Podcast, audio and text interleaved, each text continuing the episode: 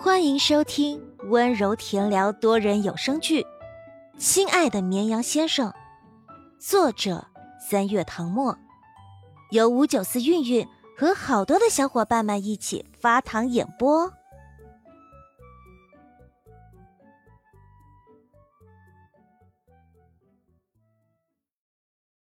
第十九章，请你吃爆米花。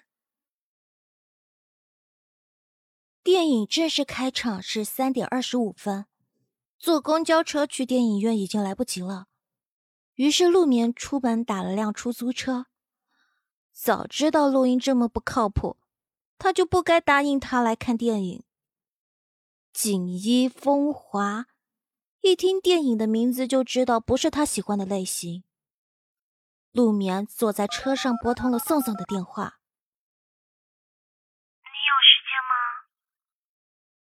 他的语气有些无奈，像是被人强迫的。要不要出来看电影？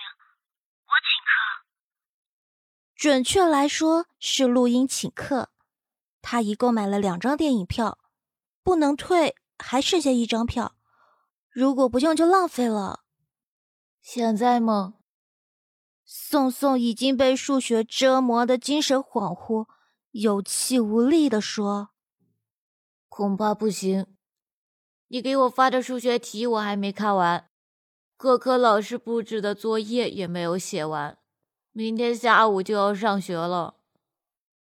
算了，你留在家写作业吧。学习要紧，还是不打扰宋宋了。”本来计划的时间刚好，谁知人算不如天算，路上堵了十几分钟。陆眠到电影院的时候，电影已经开始了。他用录音发来的二维码取出了两张票，多余的那一张装进了口袋。等找到三号放映厅，只见里面的大灯已经关了，黑漆漆的一片。不过陆眠还是能看到。全场的座位几乎坐满了，只有几个不好的观影位置空了出来。上座率竟然这么高，这部电影有这么好看吗？刚才路上堵车，陆眠就在网上搜了一下电影的相关消息，发现讨论剧情的人并不多，大多数都在感叹姜时燕的颜值演技。原本他对这个电影不抱希望。看到眼前的阵势，忽然开始期待起来。录音订票的时间有点晚，选的位置不算好，在倒数第三排。陆眠摸黑前进，一步步走到后面，又穿过了几个人，终于坐了下来。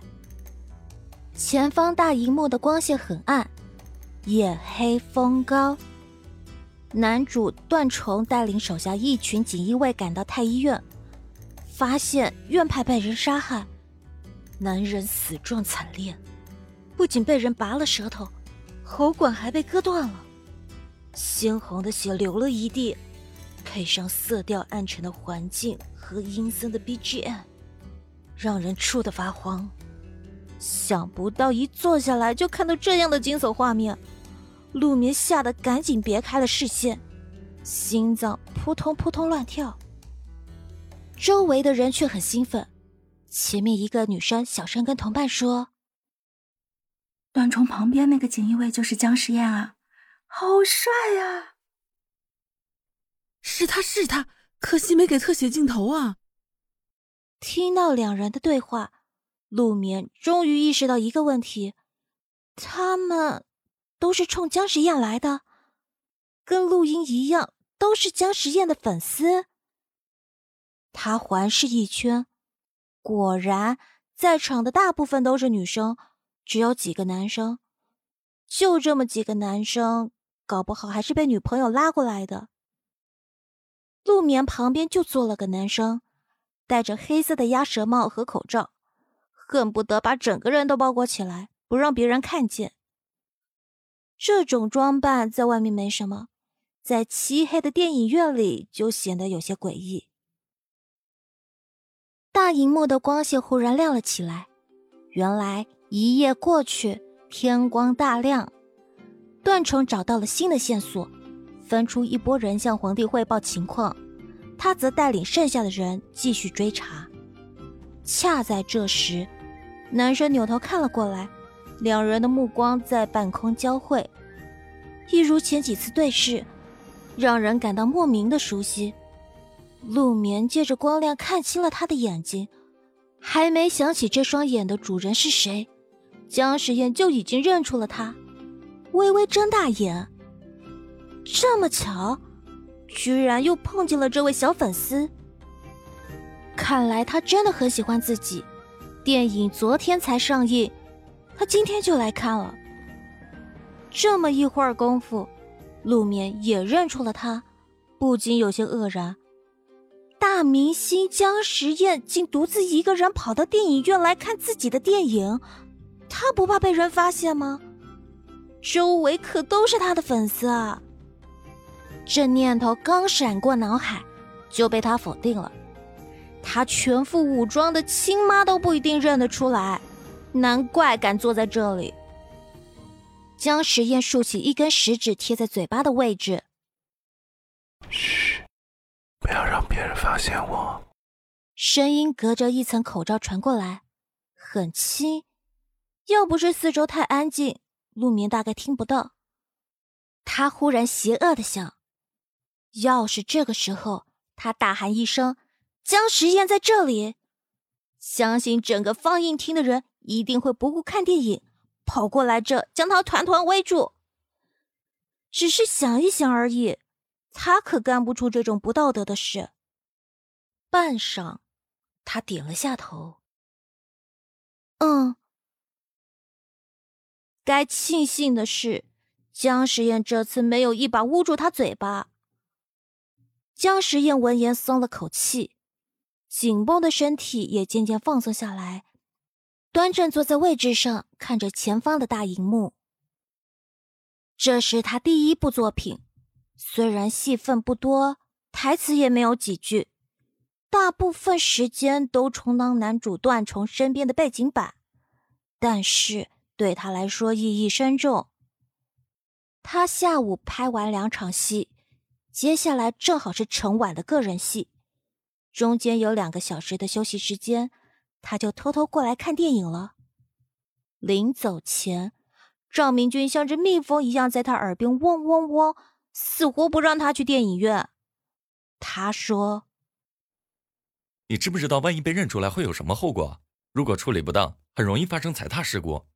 你想上社会新闻吗？我跟你说啊，姜时宴，你不要给 P R 增加工作。”他说个不停，姜时宴却恍若未闻，利落的穿好外套，戴好帽子和口罩。哎呀呀呀，赵明俊啊！我怀疑你以前是做保姆的吧？赵明俊一噎，语重心长道：“阿燕，你要是想看电影，等下映了，在家里想怎么看就怎么看，何必冒着被发现的风险？那能跟在电影院里看的一样吗？”姜时宴朝他伸出一只手：“你可以闭嘴了，把车钥匙给我。”赵明俊知道。他虽然性格温和、好说话，但只要是自己坚持的事，不管别人怎么说都没用。默默叹息一声，把车钥匙递给他。检票进放映厅时，姜时宴差点就被检票员给认出来了，好在靠他的机智躲过了。没想到还是没逃过被粉丝认出来。陆眠也看向大荧幕，感慨。录音啊，录音！你今天没来看电影，真是亏大了。你知不知道，你的爱豆就坐在旁边，触手可及的地方。正在为录音感到惋惜，一旁的姜时宴忽然戳了戳他。陆眠一愣，却见他递来一大桶爆米花，怕他听不见，他微微偏过头来，低声说：“谢谢你啊。”上次送我的水果，请你吃爆米花。收了他一大袋进口水果，让他很是过意不去。刚才从自动贩卖机上买了一桶爆米花，只吃了一颗，觉得太甜了就没再吃。女孩子应该都喜欢吃这个，正好可以给她，希望她别嫌弃她吃过。本集播讲完毕，感谢收听，喜欢请收藏、订阅、分享本专辑哦。